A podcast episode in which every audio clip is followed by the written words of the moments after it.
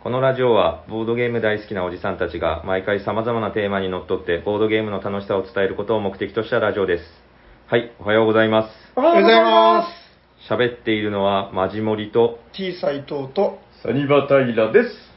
おしゃべりさんはボードゲーム大作戦会だは始まっていきます。ーおー、早口でしたね。ちょっとかけ、ギャンブルスタートでしたね。おー、まじまりさん、久しぶりじゃないですか。久しぶりですはいどどうだろう？なんか今年、なんかやったっけ？なんかやりましたよね。なんかに出ました。うん、もうでも忘れるぐらい、なんかね、どうですか？いかがお過ごしですか？最近は。いやー、普通ですね。あー、普通ですね。ボードゲームは、はいボードゲーム買うだけ買ってうん。積んでますね。うんなんかツイッター上で森くんが迷ってるツイートをよくしばし見かけるんだけ 結構なんか、そう、買ったとか、あの、買おうかなとか、買ったでござるみたいな、なんかそういう、ツイートをよく目にする。ど、やっぱり買おうかなみたいな。大抵迷ってるやつは買いますね、結う局。ん。いやでも、そう、迷ったら買えみたいな、その悪魔の言葉みたいなのもあって、でも、割と、まあ、両方言えるんですよね。あの、もう、買っちゃったっていうのも、もう後で考えたらもう全然後悔とかないし、ないですね、結局。買って後悔したことほとんどないでしょ？ないです。ねボードゲームに関してはないです。そうそうそう。で、どっちかというとやっぱ買わずに後悔することの方が多いような、そうですね。なんかね、もう多分思い出補正だとは思うんだけど、うんうん、そんな我々に今日も、あの、お便りが来ておりますよ。えっと、そしたらですね、どちらからご紹介しようかな。えー、ツイッターの方でですね、ハッシュタグ、おしゃさに、おしゃはひらがな、さにはカタカナで、えー、ハッシュタグをつけてつぶやいていただいたら、番組冒頭でお便りとしてご紹介させていただいております。それじゃあ、えー、こちらから、えー、おしゃさにネーム、カルメン・マキからいただいております。ありがとうございます。ありがとうございますあこっちのなんか、ツイートの方で読むの久しぶりな気がするな。えー、なんだかんだで、えー、自分も評価は高めにつけがちだなということで、あの、なんですっけ、斉藤さんが愚痴ってたやつ。あなんかあボードゲーム自違う分およびはい赤瀬さんが愚痴ってて、そうそう。BGG の。えー、なんか多分そういうやつです。えーはいはい。えーと、自分も評価は高めにつけがちだな。それ以上が出ると困るから10もつけないけど、えー微妙が5、ちょい残念が6、普通に面白いが7、結構面白いが8、めちゃくちゃ好きが9って感じ。ということで、えーカルメンマキさん、ありがとうございあますりがとうございます。どうですか？斉藤さんこれぐらいのいやあの感覚？違う？あいや、それでいいと思うんですけど、あそれでいいあの でもあの今、10をつけないって、なんかい書かれてたじゃないですか。はいはいはいはい。結構その満点を、うん。その出さないって人って多いのかなってちょっと思ったんですよ。うん。うん俺は満点は出さないみたいな感じの、け結構見かけたんですよね。ああ、うんなんかだからそれって多分ですけど、その受験とか、まあオリンピックでもそうですけど、あ あれ見ました？オリンピックの、えええっと、スポーツクライミング。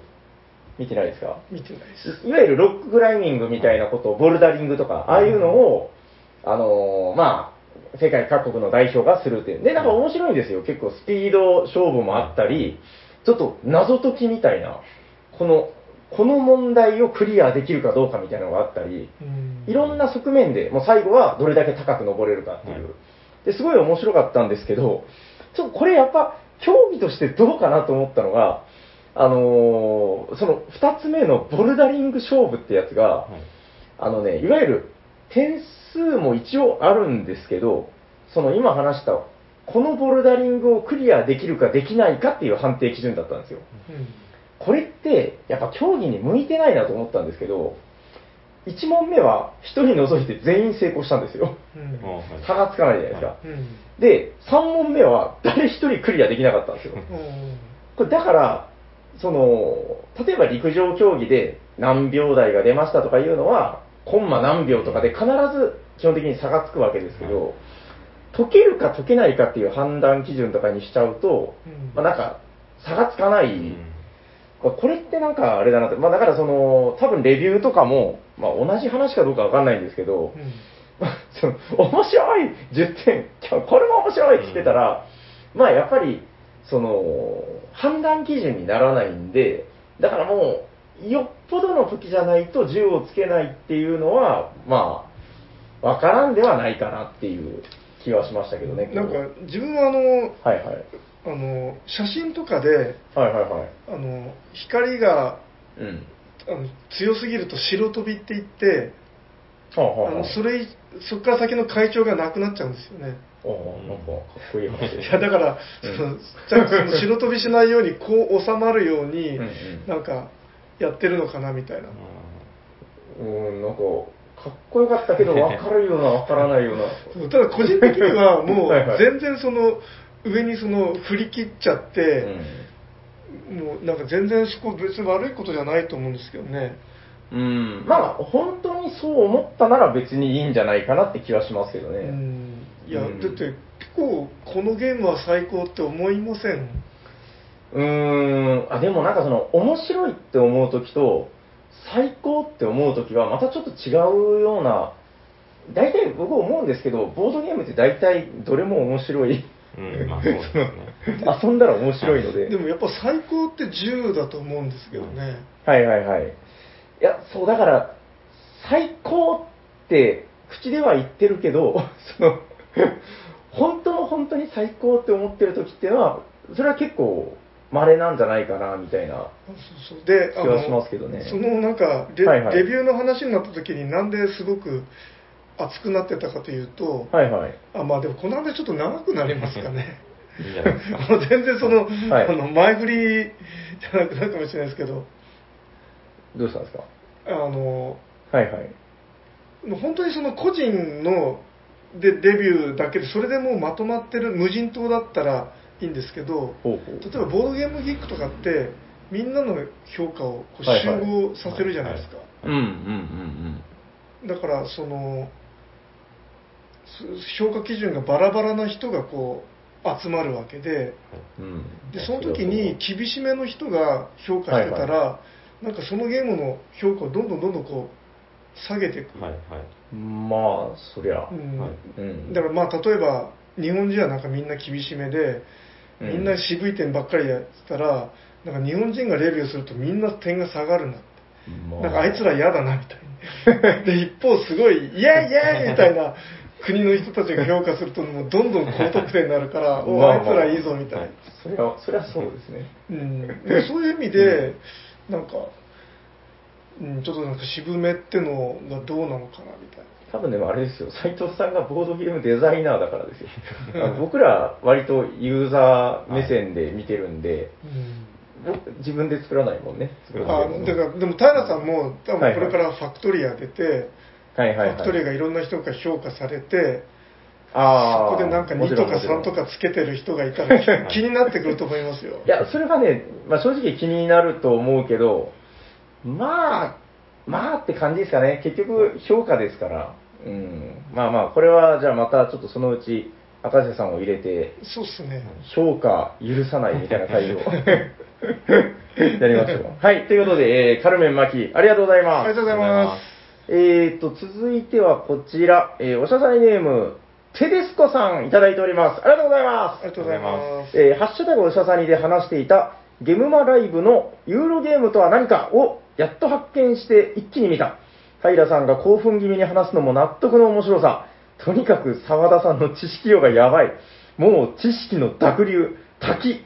動画を見てるだけでマイナスイオン出てる。SDJ の話題になった時の謎の伏線回収感が最高。本買いますということで、えー、テレスコさん、ありがとうございます。ありがとうございまこれ斉藤さんも見たんですよね。す見ました、すごくなかったですか、その、ブラーっていう。うん、面白かったですね ちゃんと言ってたでしょ、子供という概念はないっていう話。いや、いまあ、ないっていうか、その、ある時期以降に出てきたみたいな話をされてましたね。そうそうそうそう。その、ある、ヨーロッパのある時期までは、あの、これもうめっちゃ面白かったんで、僕ずっと死ぬまで覚えてると思うんですけど、あの、子供という概念はなくて、なんか未完成な人間だと思われていたみたいな。おーいや、もうとにかく詳しくは、あの、9月に確か本が出るんですよね。で、これ、最新情報なんですけど、えっと、澤田さんが多分つぶやかれてらっしゃったんですけど、未だに過失修正されてるらしいです。もう、あの、デジタル版出してんのよ。うんデジタル版ってほら、あの、修正できるから、はいはいえっと、だから、最初にさっとダウンロードした方は、あの、ダウンロードし直してください。過失修正してますよ。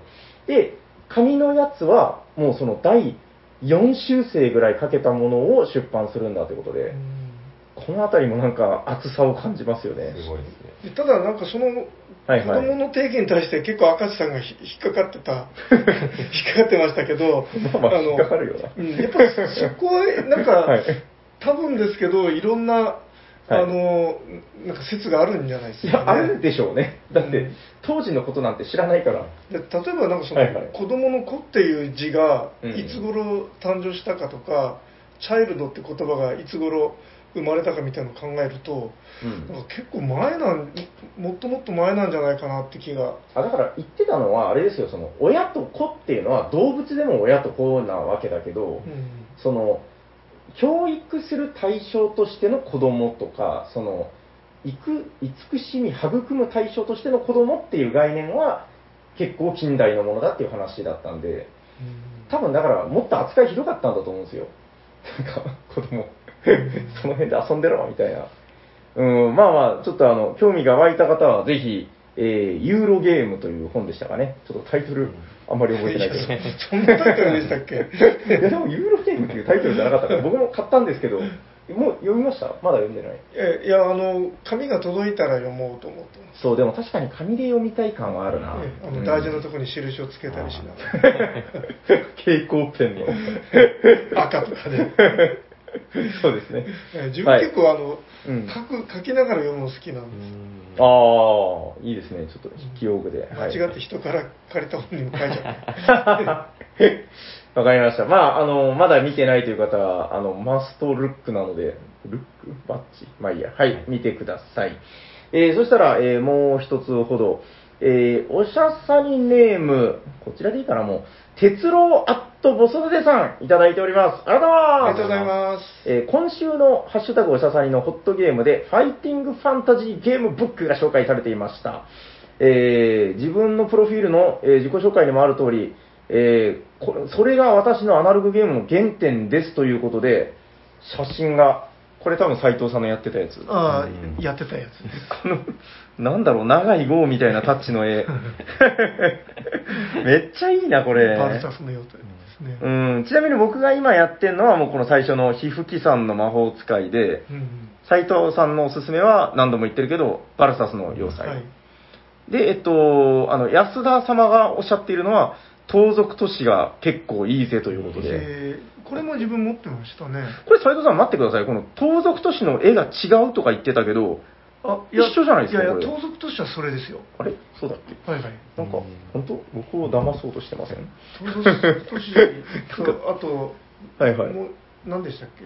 うんうんうん。他にも入ってたと思うんですけはいはい。えっと、あーで、これもちょっと最新情報なんですけど、あの、第2弾が出るみたいですね。ど。へえその、だから、なんていうのかな、ファイティングファンタジー、今再び冒険の旅へのシリーズの、まあその、また多分5冊ぐらい入るのかな。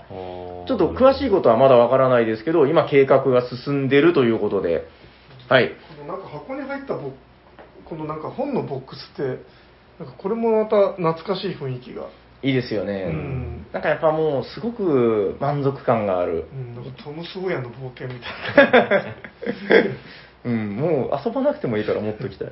えー斉藤さんと同じく、えーその哲郎ボソダイさんも、あの独特の絵に惹かれていましたよということで、いい絵ですね。また当時も、スティーブ・ジャクソンは同姓同名で2人いると認識されていましたが、本当だったのですね。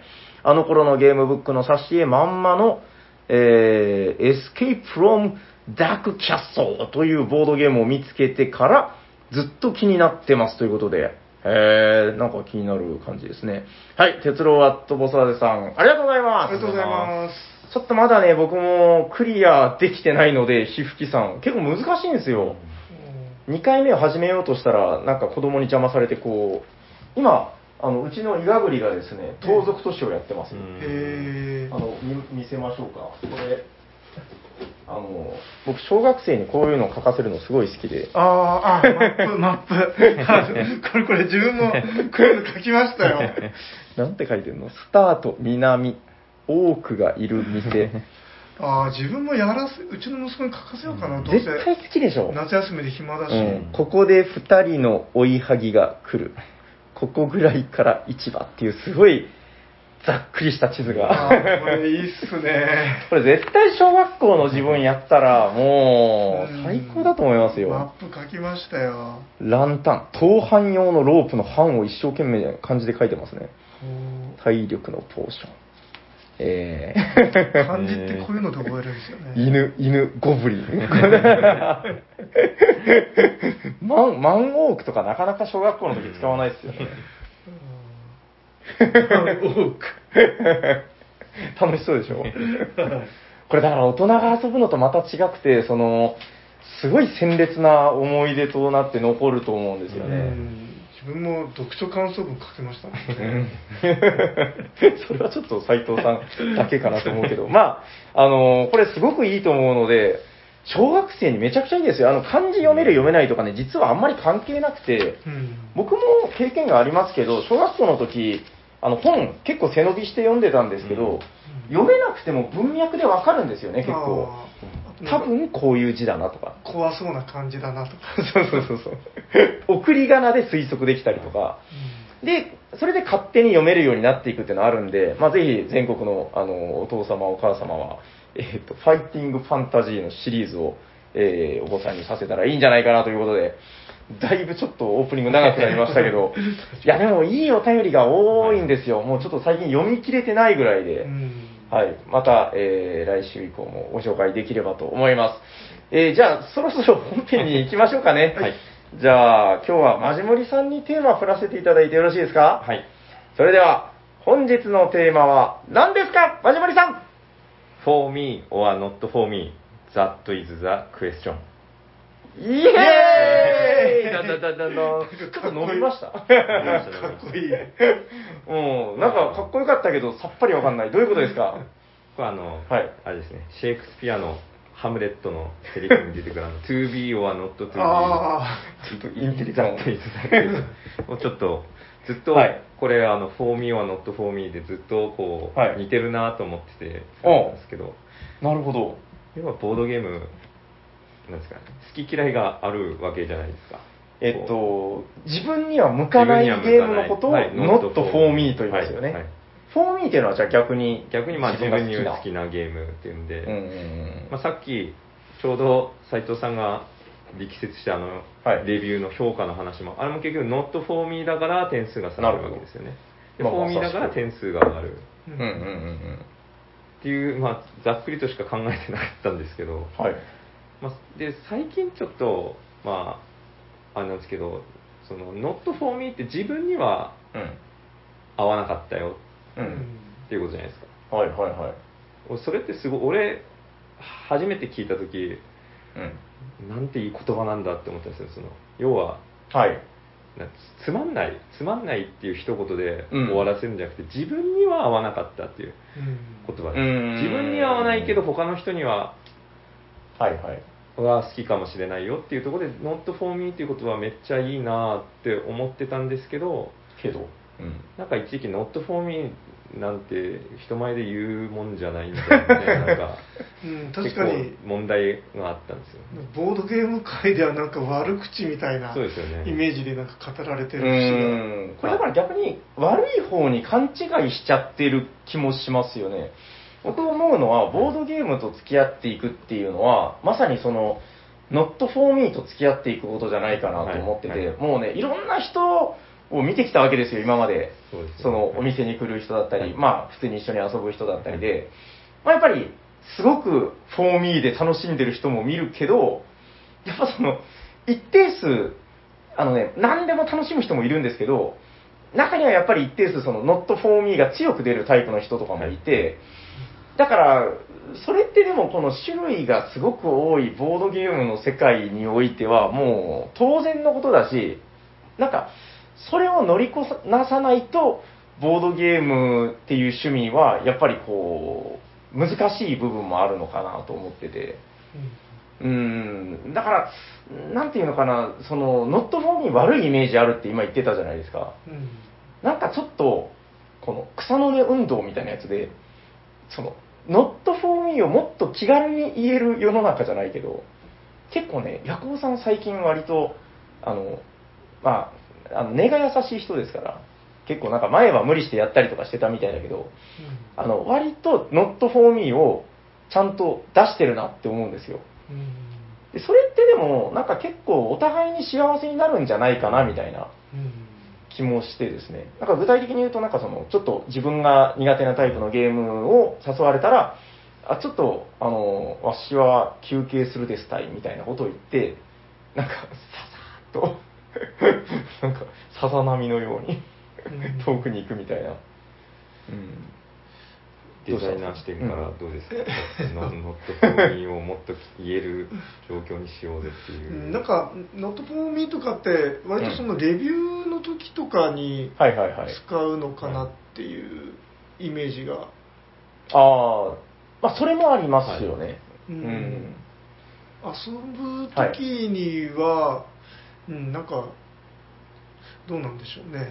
いや、だから両方あると思うんですよ。その、だから多分斉藤さんの今言ってる、その、レビューとかツイッターのツイートとかでですよ、うん。ちょっとこのゲームノットフォーミーだったとかっていうのを見ると、確かになんかこう、若干ね、なんかゲームに対してマイナスのイメージになるんじゃないかっていうのは確かにあるんですけど、うんまあ、僕が今頭に浮かべてたのは、そういうその実際に遊ぶシーンでも、Not for me って、あの、まあ、よっぽど、なんかその、ボードゲーム怪獣みたいな人じゃない限り、まあ、んどこかしらに Not for me はあると思うんですよ。うん正直僕も、まあ、はっきりとこれがっていうことはそんなにないけど、なんかこれはちょっとなって思ってるゲームは正直いくつかあったりはするし、うんまあ、僕は自分のポリシーでそういうのはあまり公言しないようにしようとは思ってるけど、あのー遊ぶ時とかにずっとそれで無理するっていうのはなんかちょっとこう、逆にお互い不幸になってんのかなみたいな気もしてて、うんうん。まあでもゲームに限った話でもないようなうん気もしますけどね。そう、だからばまさにこうボードゲームを人と遊ぶっていうのは、それこそ人間関係であって、みたいな。うんうんまあ、例えば自分あのカラオケとか割とノットフォーミーなんですよね。あーなるほどはいはいはいはいはいはい。うんでもまあみんなで行く流れになったらまあ行ったりもするし。あ、行くんですか、そんな。えっと、斉藤さんの声にそっくりな人誰だったかな？あ、四人林だ。四人林聞きました？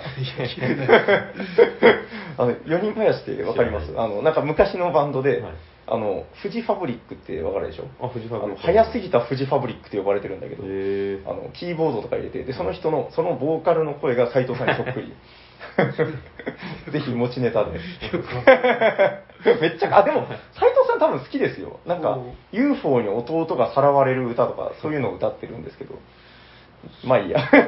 そうだ はいはいはいでもなんなんでしょうね、なんかやっぱりノットフォーミーの話をしてると、うんうんやっぱりなんかノットフォーミーって悪口っぽい感じがどうしてもうんなんか出てきてしまうんですでもあの、はいはい。あのなんていうんですかね、自分が作った料理をはい。家族がまずいとか言ってるの聞いたら、あのはいはい。私の口には合いませんって言い直せとかって、やっぱりちょっと言ったりしますもんね。そうそう、だから、確かにマジモリさんが言ってた通りで、あの、うまいかまずいかじゃなくて、私は苦手なんですっていう、うんこれって確かに、なんかその価値観を尊重し合ってるようなニュアンスも含まれてるし、だから、その、それに対するすごく悪いイメージっていうのを、なんか払拭していければいいのかなっていう。うん例えば、ドール・フォー・ザ・ギャラクシーとか、はいはいはいマルコ・ポーロってあれ、ダイス振ってやるじゃないですか。うんうん。あれを、運ゲーだから俺はもうダメだっていう人も多分いるでしょうし、はいはいもう。そのサイコロ出た目でやるから、うん全部ダメだったらもう全然面白くないっ。ていう人もいるだろうしそのサイコロの出目何が出るか分かんない運運でそれをどうマネジメントしていくのかが面白いっていう人もいると思うんですよね、はいはい。やっぱやっぱそういう結局人それぞれだからその not for me だったら何が not for me かを言ってほしいんですね。こうさっきので言ったら、大好きって、こんな、もう運ゲー、こんな運ゲーじゃないか。だから私はうん not for me っていう人もいれば、その運のその振り幅があるからもう、要は初心者でもいい勝負ができる、勝てる。はいはいはい。から私は for me ですみたいな。うん。for me ですって言い方はない。for me です。うん、いや、でも、わかります。その not for me に対する何が not for me その not for me の部分が、うんここが苦手っていう部分がそ他の人にとってはそれがうん。いいっていう場合もあるんじゃないかなとは思うんですよね。なんか、あとよく目にするので言うと、あの、インタラクション for me と、インタラクション not for me っていうのも結構あるなと思ってて、その、運の要素とまたちょっと別軸はい。で、対人間の絡み合いが強い for me と強い not for me っていう、結構ありそうですね。それがうん好きな人と嫌いな人出るなとはそうそ思いますね。う。もうその極北で言うと、だからもう直接攻撃、ウォーゲームみたいなのが、はい。まあ、その、すっごい、えーインタラクション強強なわけですけど、割と今ボードゲームのなんか時流としては、インタラクション弱めに若干進んでいってるって言うじゃないですか。うん。うん、なんかそのあたりとかも、結構それこそもう、どうなんでしょうね、好きな音楽とかがもう、うーん、まあ遺伝子で決まるじゃないけど、なんか突然、急になんかね、こう自分の全然好きじゃないやつを急に好きになることってあんまないじゃないですか、映画でも音楽でも。だからまあ、ボードゲームもそのあたりっていうのは、ある程度仕方がないのかな、住み分けだったりとか。うんまあその辺はこれまで過ごしてきたこのスイッチの入り方で、ああ、スイッチですね。うん、なんかはいこうなんかそれぞれの道に分かれていくような気がしますよね。なうん。なんかそのなんていうんですかねやり合う経験が少ないとやっぱりちょっとそういうの嫌だなみたいな方向にうん。進むのかもしれないですよね。はいはいはいはいはい。そうなんですよね。だからそれを、まあ、フォーミー、ノットフォーミーっていうのは、まあ、ある程度仕方がないことだとは思いますけどね。うんなんかそのはいはい。やり合ななんかその相手を傷つける感じがして嫌だとかはいはいはいはい。い言うじゃないですか。うん、うんでもなんかある程度なんかそういうのをもう何度もやって当たり前みたいになってくると別にやられても大して傷か傷つかないし自分がやってもなんかそんなに相手は傷つかないんだみたいな、うん。うん。うん。うん。いうのがなんかこう分かってれば割とカジュアルに殴り合えるみたいな。まあその人間のその関係性もありますよね。お互いの。うんこう、あの人とだったら、こういうのは許せるけど、ちょっとこう知らない人だと躊躇するとか、そういうのも多分あるだろうし、すごくだからこう、ボードゲームって、なんていうのかな、もう流動的というか、面白さが、その、なんか、まあ、ある程度担保されてるゲームもあると思うんだけど、ゲームによっては、この時はすごい良かったけど、なんか別の場所でやると全然でしたよとか、そういう触れ幅もまああると思うんで、あ、だからね、この、Not for me の話しませんかっていう話を聞いたときに、あの、これ、いい話だなと思ったのが、あのー最近ほら、雑誌出たじゃないですか、あの、ボードゲームのほにゃららというやつですよ、はい。こちら。あのーお二人はちなみに。買いました。買いました。あ、やっぱ、なんかこれ、都会の方だと手に入らないみたいなつぶやきを、普通にうん。売っててびっ長くりしました。崎だと、なんか普通に2、3冊2 3冊。転がってますよね。そうそう、あのーっててびっくりしました。やっぱりなんか、その人口が多分まだ少ないんでしょうね、買う人口が。いや、で、あの、これいいなと思ったのが、あの、どなたかもね、ツイートされてたんですけど、あの、ボードゲーム好き、好き芸人のあの、草薙さん？草薙さんじゃない、宮宮下下草薙の宮下さんか。えー、宮下さんがおっしゃってたのが、あの、どんなつまらないと思ったゲームでも、2回は遊んでみてくださいって。そうですね。これ僕もすごく同意する、まあ、ご意見というか、めちゃくちゃいいなと思って、だからその、for me とか not for me とかっていろいろあるんだけど、あの、さっき言ったように、多分、その、どんなに面白いゲームでも、メンツが合わなかったとか、うーん、まあなんかゲーム展開が、こう、偶然うまくいかなかったってこともあるし、えー逆になんか1回目でものすごいいいセッションに出会うこともあるだろうから、なんか、そうですね、まあ面白かったら勝手にもう1回やると思うんですけど、確かにそのどんなに面白くなくても、もう1回遊んでみてくださいっていうのは素晴らしい資源だなと思いまして、うーん、なんか、ちょっとね、あのー僕も経験があるんですよね、こう、なんか、うあの時は全然ピンとこなかったけど、ちょっと時を経て遊び直してみると、おや、こんなに面白いんだね、みたいな。うん、だからなんかちょっとその辺も含めて、結構、その、いろんな体験っていうのをこう、やってから判断するものなのかな、みたいな気はしますけどね。それなんかあったんだよな。いや、あなはいはいなんていうんですかね、やっぱりその、なんていうんですかね、分かる分からないみたいな。ああのあ。例えばそのはいはい名画とか言われるようなものを見ても、はいはいはい。なんか、おすげえと思う人もいれば、はいはい。もう全然分かんない人もいるじゃないですか。まさに。うん。で、それはやっぱりなんかその、いろいろこう、買って、なんか、なんていうんですかね、人生人生経験を積んでうん戻ってきたときに、あ、すげえと思ったりすることがありますからね。はいはいはい。なんかあの、複雑なゲームっていう、その一つのじゃあハードルがあったとして、まあいる、いる、いらっしゃると思うんですよ。その、ちょっとこれ以上なんか複雑なゲームは not for me ですたいっていう人も絶対いると思うんですけど、あのーなんかほら、できる人はいきなりできるとかいう話もあるじゃないですか。はいあれもまあ真実だとは思うんですけど、あの、その一方で、やっぱりいろんな経験してる人たちを見たときに、なんか、やっぱ慣れ、慣れっていうのもあるなとは思ってて、自分もそうなんですけど、なんか、今見るとあれってすごくスッキリしてるねとか、なんだろうな。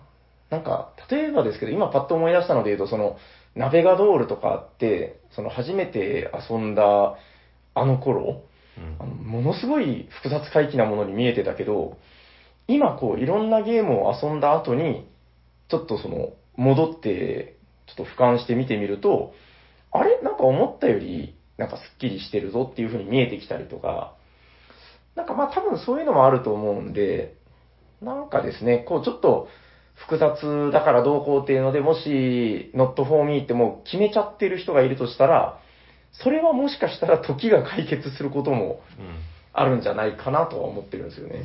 なんか自分的にはむしろ逆に、はいはいはい。あの、めちゃくちゃシンプルなゲームを、うん。なんかこんな、これあかー簡単でつまらないみたいにうん通り,、お通り過ぎてしまう。ああ、それちょっといい話ですね。うん。ああ、あ、で、そのなんか、時を経て、この、シンプルでなんて美しいゲームなんだ、みたいな。うん。おー、なるほどね。なんか、ただの運ゲーだみたいな感じでうん。通り過ぎてったけど、いや、運ゲーって結構いいねみたいに思う時もあるじゃないですか。なるほど。それも確かに、ある意味深いかもしれないですね。なんか、そう、うーんその複雑で、そのすごいシステムの、うんもう入り組んだゲームが、もうこれを遊び尽くした俺は最高みたいになる時期も多分人間あると思うんですけど、確かになんか、その後にやった国津屋の超シンプルなやつとかが、心に刺さるみたいな。うん うーん、それはでも確かにあるかもしれないな。なんか結構そういうのって、なんか周回してるじゃないけど、あのほら、洋服のファッションとかも、あの、なんか一周するとか言うじゃないですか。うん。なんか今、その70代のおばあちゃんが若い頃に着てた服を、その若い子が喜んで着てるみたいな、なんかそういう話もあるんで、なんか多分ですけど、またこう時代回り回っていくこともあるのかな、みたいな気はしますけどね。最近厚底ブーツ履いてる女の子見ました。厚底ブーツっていうのはあれですか？あのー、なんだ、えっと、あれ何？あの、えっそこがと、分厚いもうなんか2 3 0センチぐらい高い。それいつのカルチャーだどこっけなんか なんか 10, 10年前十何年前とかなんか、うん。え、でもあれじゃないの？そのなんか、ガングロとか、とかなんか見てそういう。た、時にうわそこ高いって思っていや、ちょっと待ってください。ガングロは10年どころじゃないよ、多分。もっと前ですね。もっと前ですね。うわ、斎藤さんはでも多分あれですよね、そのもう、ガングロとかは下ですよね。うん、同級生ではないです。あ、どうだっけな僕らの、割と近まあまあかいたような。たんじゃないかなちょっと下なんですよ多分。うん、いや、だ多分だからもう15年、20年近く前なんじゃないですか、あれも。あれの良さはちょっと未だに自分は理解できないですね。そうですね。まあでも多分またこう、今あれでしょ、その圧力が来てるってことは、ちょっとまた、なんだっけ、ヤマンバとか言ってましたよね、なんかね。ヤマンバでやるとか懐かしいな、もうこういう話をしだすとおじさんですよ。例えばこう、うんネットで、トリックと怪人は not for me だったな、みたいなつぶやきを 見たとして、やっぱりそれはいちいち書かんでいいんじゃ、いいじゃないかって思いますか？あ いやいや、別に、あの、遊んでくれてありがとうございます。え ーそんな、いやその結構みんな not for はいはい。me をいちいち言わなくていいじゃないかって、その、ここ、そのさい平さんがもう心に留めとけばいいじゃない。で、もうある人は、その not for me って書くこと、書いてもらうことで、あの、買うか買わないかの基準にうんうんうん。なるから、レビューサイトとかでも結構、やっぱ、辛口の点数とかつけてもらいたいとかっていう人もいるんだなっていうのは思ってて。うーん。結局ゲームとかも何でもそうなんですけど、全員が全員みんな面白いって思うものははいはい。あるわけないじゃないですか。それはそうだ。は思ってて、うん。なんか、一時期自分が好きなものとかいろいろテレビ番組とか漫画とかもなんですけど、なんか、ネガティブなレビューをうん。調べてしまうんですよね。へえ、わざわざ。わざわざ。へえ。で、今度もつまんない。ななんか見て、なんかホッとするんですよ。あ、ほなんかこう。へう、みんながみんな、多分100人が100人面白いって言ったら俺はそれも宗教だと思ってて。え。なるほど。あ、じゃあ、例えばその、今からトリックと怪人っていうゲームを買おうと思ったら、はいトリックと怪人、スペースつまらないとかで調べる。そこはまだし調べて自分が考えてる本当にもう、みんながみんな面白い面白いって言ってるのを、はいはい例えばみ今で言ったのが鬼滅の刃面白い面白いみたいなってああ。言ってるけど、それ100人、全員なんか面白いって言いすぎて、なんか、え、なんか怖くなるんですよ。みんながみんな本当に面白い、はいはいはいはい面白い？え、なんか、なるほど、なるほど。自分はあの、電気製品買うときとかは、やっぱりその悪口もちょっと調べていますああ、ね。なる壊れやすいのとか。ああ、なるほどね。まあ、どうなんでしょうね。これ、電化製品とまたちょっとボードゲームってこう、まあ、どうなのかな。また、その、受ける印象違う感じはありますけどね。何に近いんだろうな。まあでもやっぱ創作物だからかな。まあその、機械とかとまたちょっと違うじゃないですか。うんなんかより人の熱がこもってるというか、作ってる人がいるからですね。そうなんですよ。難しいとこあります。例えば斉藤さんの目の前で、これクソつまんねえゲームだけど、言う、言うべきか言わないべきかみたいな。ってなったら多分俺は言えないのかな。知らない人だったら多分、はい。なんだこれはみたいな感じにはもしかしたらなるかもしれないですけど。で、なんかその、not for me って、本当は控えめな表現なのに、そうですね。なんかこの悪口っぽく聞こえてしまうのは、うん。なんかその言う人が、なんかこの偉そうに言うと、やっぱ悪口になっちゃうじゃないですかね。はいすごいあの、まあ、うんうん。俺はゲームにはちょっと厳しいよみたいな、はいこれ not for me みたいな。で、逆にあの、もうその、もう超すごい達人が作った料理はい。を食べさせていただいて、はあ、はあはあ、でもなんかまずかった時とかに、あ、ちょっとこれはあの、いいんですけど、私の口にはちょっと みたいな、そういう言い方だったらあんまり悪口に聞こえないのかなみたいな。私の下にはちょっうんと、ええ私の下が安っぽいのでみたいな感じですね。まあ、使い方次第ってことなんでしょううね。んでももう全部に言えることな気がしますね。こうなんか、結局、その、ボードゲーム遊んだ時って、まあ、正直あるわけじゃないですか。その遊んでて、おや、これはみたいな。そんなに、うん、みたいな時もあったとして、まあ、どうなんですかね。でも、その、not for me って多分でも初めに使った人は、おそらくですよ。まあわかんないですけど、その、つまらないとか、えーこれクソゲーとかいう言葉を発しないためにこう、すごく優しい言葉として使ったんじゃないかって気はするんですよ。なんか、いつ頃からある言葉なのかなってちょっと気になりますけどね。僕、ボードゲーム以外であんまり使ってるの聞いたことがないんですけど、ね not for me って。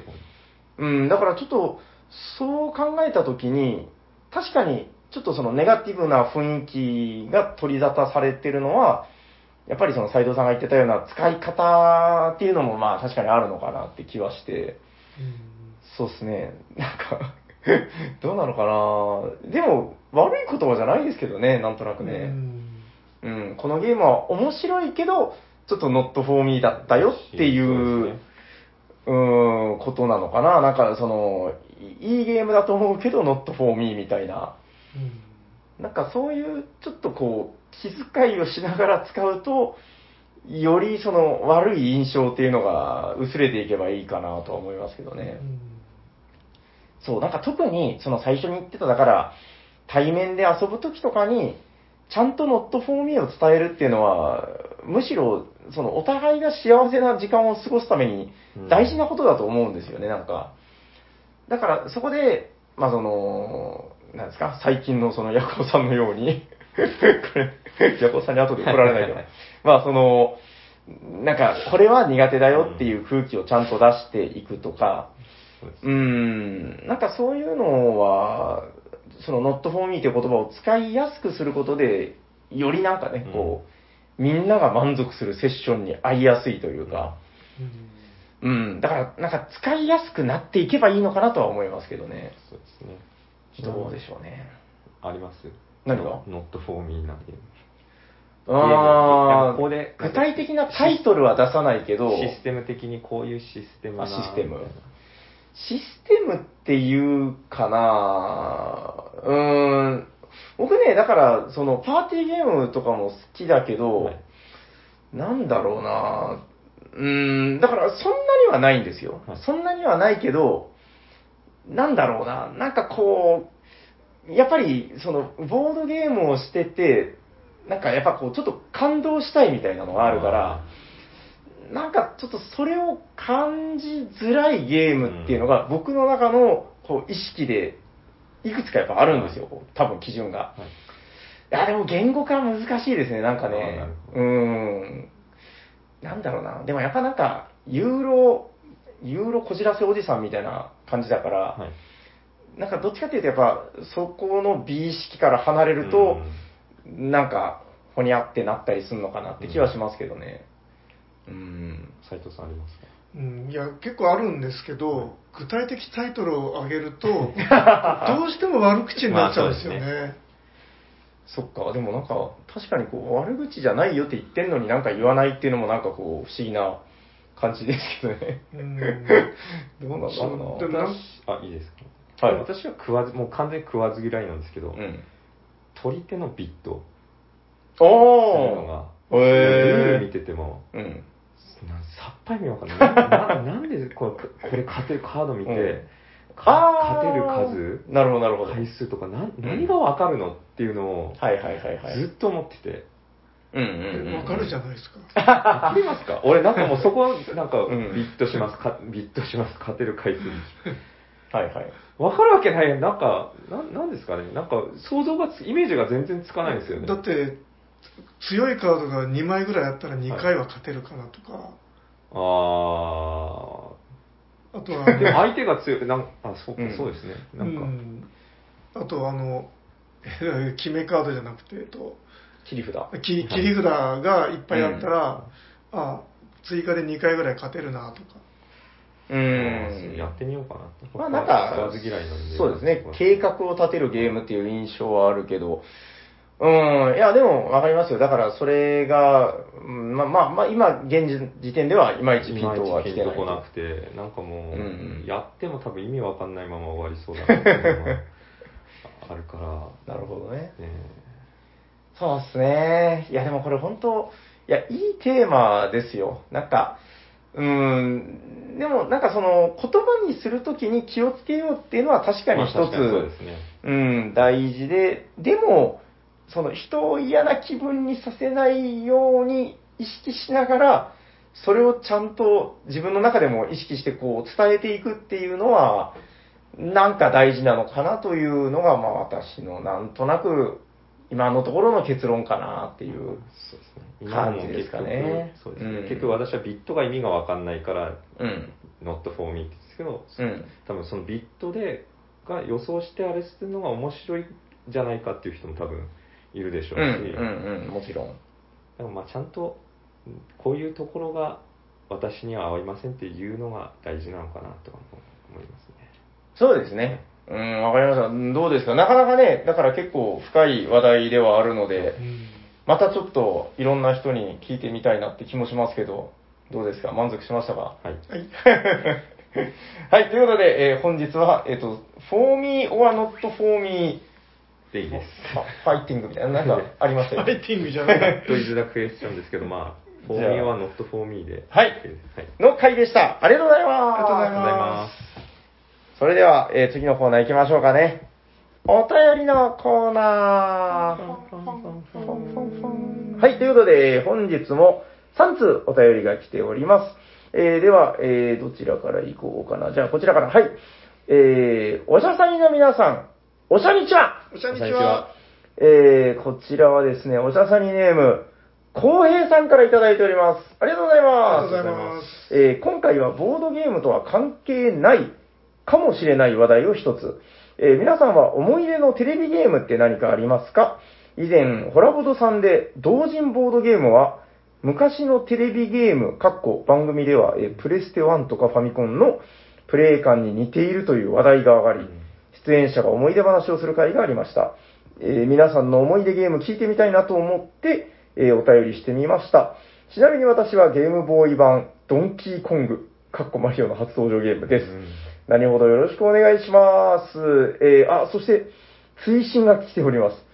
アナログゲーム、えーこれだから、あの、おしゃさにの、その、配信、この収録内でゲームのタイトルが出ると、浩平さん全部、あの、カウントしてくれてるんですよ。うんえー登場しているアナログゲームの数が1500個達成しましたということで、おめでとうございますといただいております。ありがとうございます。ありがとうございます。よく数えてくれてんな、これもう本当。あありがたいことですね。えーどうですか？なんか、えー、思い出のテレビゲーム、なんかあります？いっぱいありますうんいねっ。ぱいありますねうんドンキーコングも、もういろんな思い出が、うんもうゲーセンのやつから。斉藤さんで言うと、その、どの時代のテレビゲームがパッと、こう思い出って言われたらパッと出るのってどの時代ですか？ドンキーコングだったら、うんあれです、ゲームウォッチのマルチ画面。あ うん。いや、各時代あるじゃないですか。だから、ねもうちょっと、だからその、どうですか？スーパーファミコンになった。うんで、プレイステーションサターンになった。で、またさらに近代 PC ゲームとかもあるけど、そのレトロなところがパッと出てきます？こう思い出っつったら。えっ、と、まあ、それぞれにいろいろ 深い思い出があるんでね、うんどこのあれも出てきますね。それこそ一番最初のあの、はいはい。あの、ブロック崩しをテレビでやってたような、はいはいはいはい。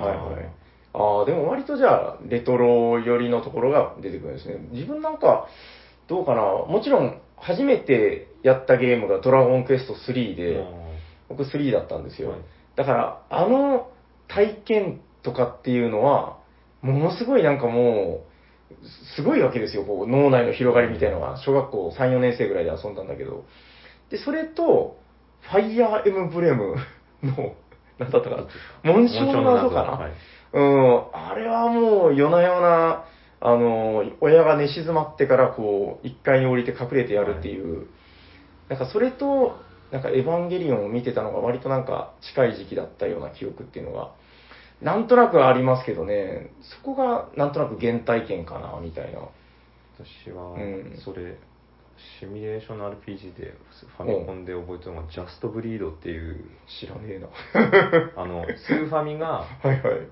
出てる多分エニックス最後のファミコンソフトって言われてるのかああ、だからそのスーファミが出てるのにファミコンで出た。出たそれをジャスト？ジャストブリード？っていうのがあるんですけどスクエア？スクいやエエニックスエニックス？はいスクエアエニックスになる前のエニッエニックスあれ、スクエアだったらエニックスだったあ、いやいや、知らないですけど、え、存じ上げないですね。あれ、すごいハマりました。へえ。え、もうあの、だから、いわゆるタクティクス系というか、そういう。ス系で、はい。で、へなんか、部隊が6人の6部隊、え。うんうんうんさうん。総勢36人結構多いな。はいはい。なんですけど、それがうん。立ち入れ替わり立ち替わりでうん。やってって、世界観としては、はファンタジー。あファンタジー系なんだ。はい。ファンタジー系で、あれはもう弟もハマって、うん。弟が勝手に俺のあ。れデータ進めて ラスボスラスボス手前まで倒したよみたいな。感じでもなんか当時はなんか「あいいよありがとう」みたいな感じ。で。今今思えばだから本当のラスボスがいたのは大が倒したんですけど、はいはい。その手前あたりは全然ストーリー知らないんですよ。弟が全部進めてそりゃそうだよ。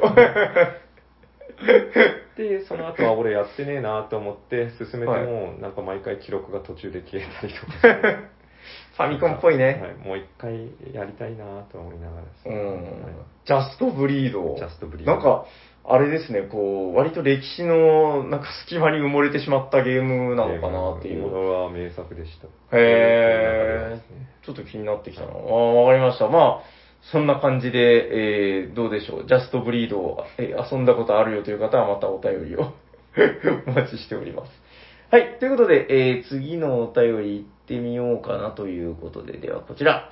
えー、おしゃさにの皆さん、おしゃにちはこんにちは。えー、和歌山県在住のカルメンヤスです。ということで、ヤスさん、ありがとうございます。ありがとうございます。突然ですが私、ウォーハンマーを始めましたということで、ミニチュアゲームですね。えー、オシャサニアン。これ、リスナーのことみたいですね。オシャサニアンの方々は、えーご存知の方が多いと思いますが、えー念のため説明しますと、ウォーハンマーとはいわゆるミニチュアゲームと呼ばれているもので、戦士や魔法使いなどのプラモデルを組み立てて塗装して自分のチームを作り、それを持ち寄ってたか戦わせるゲームです。ファンタジーテーマのエイジ・オブ・シグマーと SF テーマの、え 40K の2系統があり、ゲームボードにマス目はなく、メジャーで距離を測って移動や攻撃をするのが特徴です。やり始めて、ふと、これって TCG のフィギュア版なんじゃないか、トレーディングカードゲームですね。自分のチームを編成するところはデッキ構築ですし、それを持ち寄って対戦するところなんかそのままです。また、エイジオブシグマは MTG と雰囲気が似ていて、MTG が好きな方にもお勧めします。ということで、一番ハマりそうな平さん、大ハンマー始めていませんか？えー、長文失礼しました。以上です。失礼します。ということで、やすさん、ありがとうございあますりが。とうございまこれなんか、読んでて思ったんですけど、す。はい。斉藤さんも割とハマる要素を持ってるような気も、うん、なんか、そうですね。割とね何度か興味持って調べたことあるんですけどう、ん。うん。まあ結構大変そうだなっていうので。そう、1番は大変そうだな。で、2番は、あの、相手がいないですね。そう、あの、はいはい。佐世保にボードゲーム。の会があって。そこの主催とかしてた人うが、ん。なんか結構ハマってましたね。そうですね。今でもされてるのかな？あんまり今されてるっていうつぶやきとかは目にしないけど、うんうーん、あの、だから結局、そう、その、マジック・ザ・ギャザリングもそうですけど、同じぐらいの熱量で、この、ちゃんと自分のデッキを作って対う戦んしないと面白くない。でも、それが、ひとたび、あの、いい感じでやれると、ものすごく面白いっていう、うんまさにそういう世界なんだろうなという。うんまあなんとなくあの、はいフィギュアを集めてチームを作って塗装も完璧に仕上げると、それを使ってみたいみたいにやっぱなっていくんでしょうね。最高だと思いますよう。んあめちゃくちゃ場所を取るっていうのがありますね。でまた強そうなフィギュアを追加したりするんですよね でかいやつとかそう、めちゃくちゃでかいし、その、出来がすごいんですよね。見たことあるでしょ？なんかものすごい細かい出来で。あの、だから、この中に、あともう一個僕気になってるのは、なんかマリフォーってやつが、あの、沖縄の鎌地さんが今ね、その、あれ、ポッドキャストでいいのかな？あの、ラジオをされてて、うん。ミニチュアゲームラジオみたいなやつを。えっと、だからそれで結構熱く語られてるみたいなんですけど、マリフォーがめちゃくちゃ面白いよって話で。う、ん。ちょっとだから、僕は一緒にやる人さえいれば、まあ、やぶさかではないぐらいの。うんなんか、うんでも自分はもうなんか塗るのも結構すごく大変だっていうのが分かってるので、そうですね。塗装済みキットとかあったら 甘えてる。でしかももうちゃんと2チーム入ったスターターセットみたいなのがあればうんちょっとやるかもしれないですけどねスターターセットはね、あるんですよ。ただ、塗るのは自分でやらないといけない。やっぱそれが楽しいんじゃないですか、塗るのが。で、なんか塗ってないやつでは勝てないらしいです。なんか、不思議と。えー、ということで、ちょっと、あのー身の回りに一緒に遊ぶ仲間がいれば、やりたいなという感じですけどね。でも確かに敷居は高いんだよな。うーん、いや、本当この敷居の高さですね。一番のネックはね。なんかはいアメフトみたいなのやるやつとかもありますよね、ありますね。なんとかボールってやつですね。ううんん。そう、いや、めちゃくちゃいっぱいあるんですよ。今僕はでもちょっと一番そのマリフォーっていうのに興味があって、うんその、もう、かまじさんが、マリフォーだけでいい、俺は、みたいにこへう、もう、それぐらい、ボードゲームもいっぱい通った後に、もうそうなってるっていうだけのやっぱ魅力が。で、なんか、その、いろいろミニチュアゲームも何個かされたらしいんですけど、うんやっぱ圧倒的にマリフォーみたいなことを言うんですよ。うんすごくやっぱゲーム性もめちゃくちゃいいってことで、ちょっと一回はやってみたいなという感じですね。はい。えー、ということで、カルメン・ヤスさん、ありがとうございますありがと。うございまます。それではあと1通、えーっと、こちら。おしゃさりの皆さん、んおしゃんばんはおしゃばんはこんなのあったかな ?8 月後半に2回目のワクチン接種を予定しており、9月には完全体のラスボスとなるであろう、兵庫のシニアボードゲーマー、カルメン・クノスケですということで、クノスケさん、ありがとうございすありがとう。ございます第270回テストプレイその時にを拝聴いたしました。えー、ホットゲームで紹介されていたゲームブック、懐かしいですね。私が昔ハマったのは、ドラゴンランス戦記のゲームブック、ん？パックス、ん？パックストトリデの囚人です。ヤコウさんはご存知だと思いますが、まだ豊臣秀吉が木下藤吉郎と呼ばれていた頃、TRPG の AD&D って何、えーの設定を使った、えードラゴンランスシリーズという傑作ファンタジー小説があったのです。ドラゴンランス戦記、ドラゴンランス伝説、ドラゴンランス英雄伝、ハーフエルフのタニスや魔法使いレイストリン、その双子の兄のキャラモン、闇落ちするキティアラなど、魅力的な、えー人物の活躍に胸を躍らせたものです。皆さんのおすすめのゲームブックを教えていただければ、おしゃさにから第何次ゲームブックブームみたいなのを起こしましょう。ではでは、えー更新楽しみにしていますということで、くのすけさん、ありがとうございありますがとう。ございますおーいいですね、このなんかもう、ハーフエルフのタニス、双子の兄のキャラも、双子の兄ってのがいいですよね この、闇落ちするキティアラ。もうなんか名前読んでるだけで絶対面白い、これ。あー、ちょっと、ヤコウさん今日お休みなんで、まあ、今度聞いといてみます。え、やったことあるよという方は、いないですゴンランス戦記はないです。あ、でも存在は知っているい。や、知らなかったです。くのすけさんはな、また、あの、ベテランだからな。おー、なるほどね。いや、本当ゲームブック、僕も、あの、だから、小学校の自分に遊んでて、あのね、図書室、図書館にあったわけですよ。で、やっぱ小学生ってお金そんな持ってないんで、うんもう図書館でゲームを借りれて遊べた。で、やっぱ結構世界にどっぷり系なわけじゃないですか。さっきも話があったけど。やっぱあれって結構すごいいい体験だったんじゃないかなっていうのがあって。うん。え、なんかちなみに斉藤さん、その今日話してたやつ以外で、そういえばっていうゲームブックとかってないんですか？こえっ、とう、面白かったやつ。あのゲームブックではないんですけあでどはないけどはいその前のあの分岐していくやつうんってああるあったじゃないですか何ですかそれ？え分岐していくえっとつまりその、はいファイティングファンタジーシリーズはうん。選択肢があってはい。その何ページに進む何ページに進むってはいはいはいはいはい。プラスサイコロを振ってた敵と戦うじゃないですか。はいはいはい。で、その敵と戦うがなくて、単にその選択肢であちこち枝分かれしていく。ああ、むしろ僕、そっちしか知らなかったです、実は。そうですね。うんうもうそっちしか知らないん。うん。で、その枝分かれしていくタイプのやつを初めて読んだ時は、やっぱうん。結構驚きとはい。興奮が。ああ、それは思いました。うん、なんか自分が読んだのは、なんかタイムマシンだったかな。へえ。で、なんか、SF ものなんだ。うん、なんかとあるわ、なんかポンとその、ついたところが、おなんか砂漠みたいなところでお、おで、すごい暑いんだけど、うん。でもまだ、今は朝でうん、これからどんどん日が昇ってくおおところで、で、もうその、干からびて死んだみたいな。あ あちなみにタイトルはもう覚えてないってこと？覚えてないです。けど、なんかタイムマシン、へえ、干からびて死ぬタイプのゲームブック。うん、あれはでも、その結局最後までできなかったんで、見つけ出して最後までやってみたいですね。あ、家にあるってことですか？いやいや、あれ確か友達の家で読んで、ああうん、砂漠干からびるでこう調べていただいて。えー、自分はなんか普通にドラゴンクエストのやつやったりとか、図書室にあったやつがもう図書館かな？が選択肢だったんで、平さんの思い出に ドラクエが何度も出てくる。そうですね、ドラクエのゲームブックはやってましたね。あとは、何回か話してるけど、ケルナグールのやつをめっちゃ読んでた記憶がありますね。わかります？ケルナグールは。ケルナグールゲームですよね。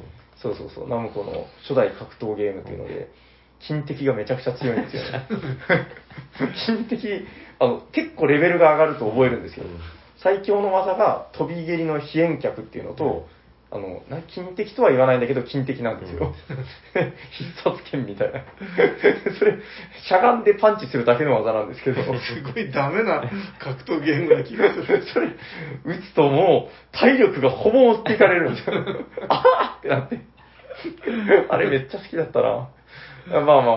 え、マジョレさん覚えてます私はなんか大人に。こ子供の時なんかピョコタンっていうゲームなんかピョコタンなんかおといとこの家で読んでこうあ1に進むとか書いてあってあなんてこれ面白いんだって思ったけど、結局そこでゲームブックはもううん終わってて、そこから大人になって、あ。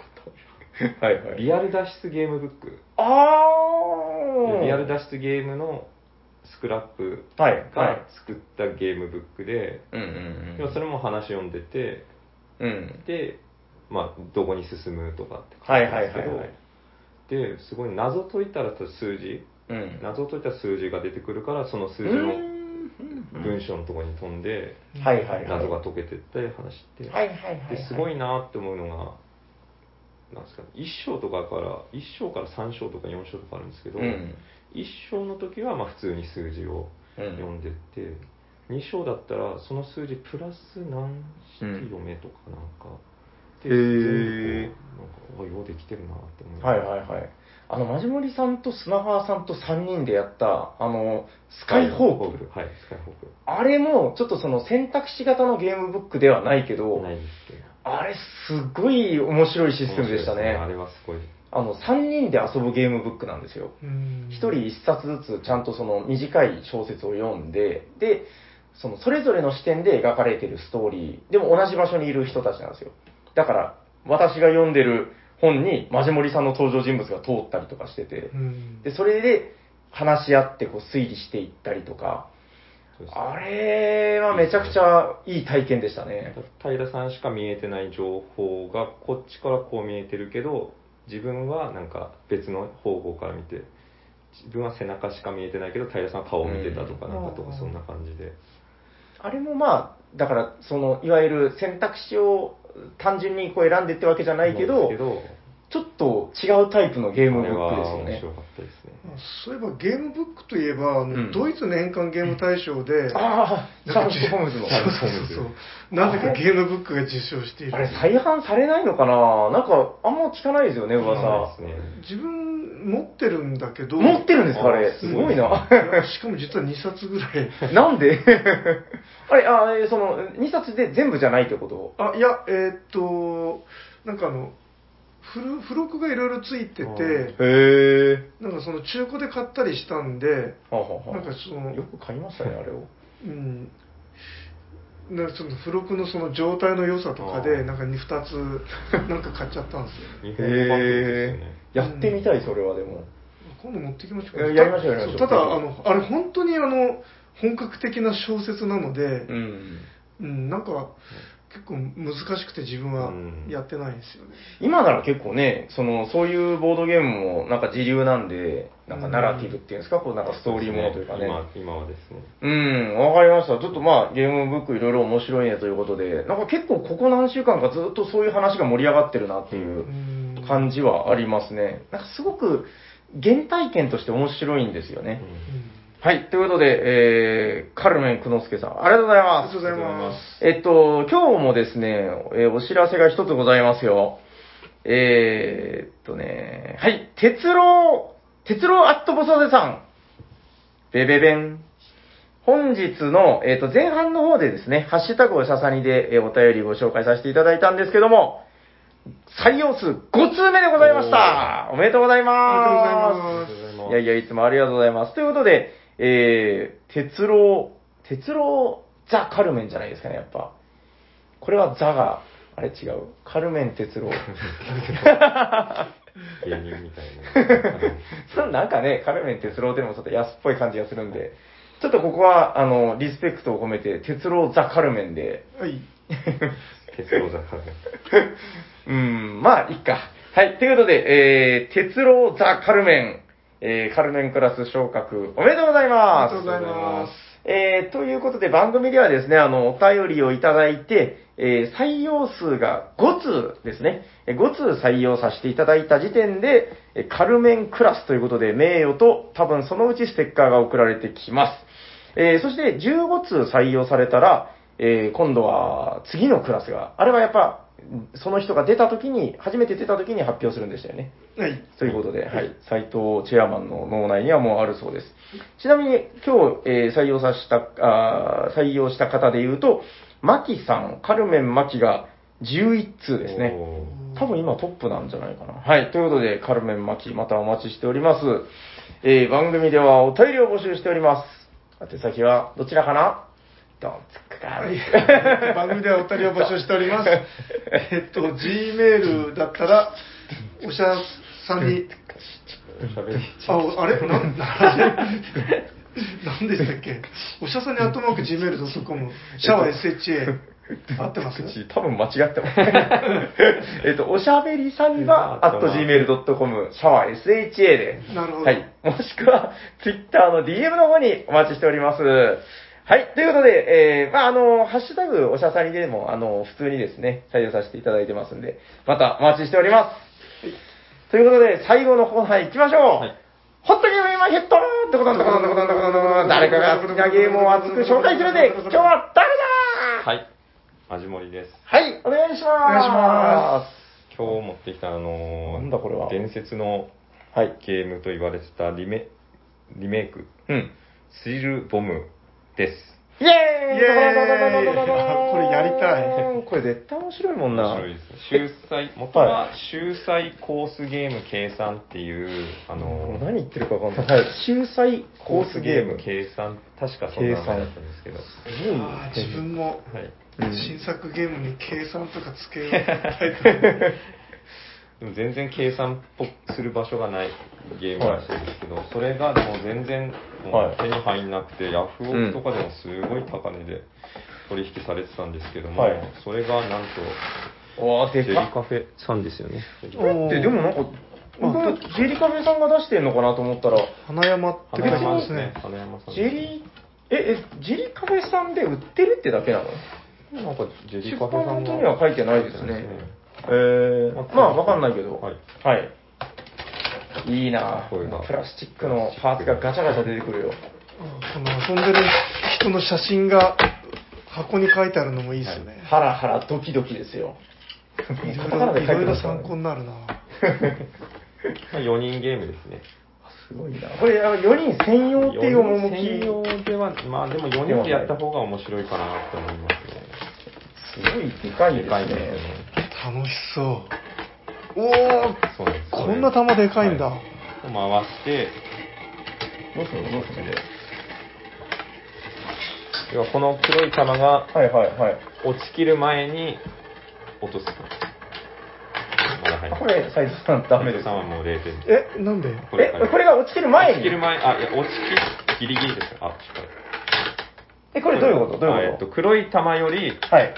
まあ、落ちる前に、ああ、ああ、なるほど。じゃあ自分は0点だったけど、0点です他の人はマイナス。他の人がもし、そうですね、黒い玉より、えっと、平さんと自分は黒い玉より後に落ちてきたから、これ、あ、あこっちにしましょうか。だからマイナス点になっマイナスちゃうのね。だからギリギリチキンです。はいはいはいはいじゃあ今のところ自分がトップですねい。や、あ、まあそうですね。確かに0点これ、スコアボードってことあ、これかスコアボードはここですね。じゃあ自分あ0点ですね。色が、えー、なるほどなるほど。え、これもだから、なんだ？この黒いやつで閉じ込めてるだけなんですね、ボールを。あこれやばいやばい、もうすぐ落ちるよ。でもこれ結構不規則に動く。でもこれ他の人が発射してなかったら0点なんですよねあ、あ、俺これダメ。なるほど、じゃあもう結局はい黒いやつよりはい遅いか、早いかのはい話なんだ。はで、なんか前のゲームは、はいはい。こう、一番下が1点だったらしいんですけど、あ、それがちょっと調整が入ったはい、の。0点になったことによって、うん。あのー早すぎてもダメっていうことですね。前は早すぎても絶対1点はもらえてたんで。うんあー、なるほどなるほど。そういうことか。はい。なるほどね。ちゃんと改良がなされていると。なされていると。へー。まあ、アナログゲームですねム、これは。これって純国産なんですかね？多分そう海外で出版されてる印象ない。確かに見ないですね。うん、でもこれちょっと世界に通用するんじゃないかな。こいや、これ確かに何回もやりたくなる。なんかもう、この、転がって真ん中に落ちてくるやつを眺めているだけで、結局ギリギリに受けってことでしょギリギリにあれあ、もう脱落です、斉藤さん。あ、もう、これは、ああーあーなるほど。面白い。ずーっとなんかやってしまうんですよね。あ、これ、あ、自分間違ってた。あこれ上に置いてた。ね。だ だから、はいと飛び出しちゃってたんだ。ああ、わかりました。すごいジレンマたっぷりですね。そうなんですよ、なかなか。これ、徹夜でできる。なるほどね。で、このまま投げるのも交代交代でこうやりなんですね。あのー、クルリンパニックとかにも言えることですけど、うんこの手の、この、プラスチック製アナログ系ゲームっていうのは、あの、なんかね、子供がものすごく手荒く遊んでも。なんか壊れないような、この遊びがあるんですよね。今僕があのパーツ落としましたけど、びくともしてないですもんね。いや、これいいななんか、だからこれがようやくみんなも手みんな手に入りやすくなったっていうのはすごいいいことだなこれ今普通に売ってるってことでしょ？これうちも普通に売ってます。あー、なるほど、なるほど。今落ちてきたから、そういうことですよ、あと。そうはい早かったか。で、僕が1点と。あ、面白い。いやもう本当これずーっと延々やってる。心理戦ですね、これはね。今3人でやってるんですけど、これが4人になったら、やっぱうんもう面白くなる。まあ3人でも面白いです。やっぱ4人だともうちょっと違うもんですか？やっぱ違うあ、でもそうですね。違うかなとは思いますね。うーん。あ、これじゃあ、まじもりさん、家で子供と。まあ遊びましてます。これ目とか耳とかかけてやったら、耳の中にドリル仕掛けるやつこでしょ。のマイナスがいくとドリルが進むんですよ。あーっつって、くくく、鼓膜まであと5ミリとか言われながら。の世界ですね、もう。ああ、でもなんか、急にそんな風に見えてきたな。何ミリかけるぜ、みたいな。なるほど。なんか、もう別に、まじもりさんの説明はいらないなっていう感じもしますけど、これでも、今僕やったから分かったけど、これどう喋れば面白さが伝わるんでしょうね、これね。いやもう見ないとわかんないですね、これは。うんでもなんかボタンをこう押すだけなんで、はいうん非常にいいですね、この。リアルチキンレースってだけなんだけど、なんかね、僕あの最近、あれなんですよ、あの、ビリビリするゲームみたいなのわかります？あの、低周波が流れてくるみたいな。電撃イライラボ。うん、なんかね、あーあの、デジタルなやつで、はいこの、テーブル中央になんか、ピップッピップッピッペレッペッペッペッってみたいな、なんかそのランプがついてて、はいで、それが赤く光ったら、急いでグッと押すっていう。はいうんで、その遅か、一番遅かった人の手に、あのー、きつめの低周波がブルブルってくるっていう、まあなんか、もう本当、飲み屋でテキーラをかけて、なんか、やってるような、はいあれをやったんですけど、まあ、そういうことですね、やってることっていうのは。でもなんか、これはすごくいいな。やってることは一緒なんだけど、なんか、このボールの動きを目で追ってる瞬間とかがすごい楽しいです楽しいですね。ね。もうずーっと待って。うーん。もうそろそろ落ちるけど、お前はいいのかみたいな感じで。うん、ギリギリを見極めるだけですもんねそう。ですね。なるほど。これは大人も惑わす魔力があるな。お値段もそんなにはい。これいくらぐらいなんですかちなみに？え、そんな安いの？3000いかないですよ。あ、買おう。えー、3000円いかないの？こんな巨大な装置が。そうです。これオール木製で欲しいな ちょっと急に重く。趣が変わってくるけど、これ木製だったらめちゃくちゃ重いでしょうね。あー、わかりました。大丈夫ですか？なんか、紹介し残したこととかない？うないです。もう、この、これが全てですね。大丈夫なんかはい特殊カードが出てきたりまあ、とか、ないです。そういうのはないです。本当に。玉転がすだけです。はい、わかりました。じゃあ、だ大丈夫？もう。はい大丈夫ですえっとじゃあ、最後にもう一度ゲーム名を。はい。スリルボムです。はい。ちゃんとギリギリタイミングゲームってギリギリタイミングゲーム。スリルボムです。はい。はい、ありがとうございましたありがとうございました。じゃあ、はい今日も。えっと本はないですけどねこれ見ないと言えないんですか、斉藤さん。じゃあ終わっていきますかはい。はい聞いてくださった皆様ありがとうございますあありがとうございます。喋っていたのは T 斎藤とマジモリと、サニバタイラーです。ありがとうございましありがとうございたました。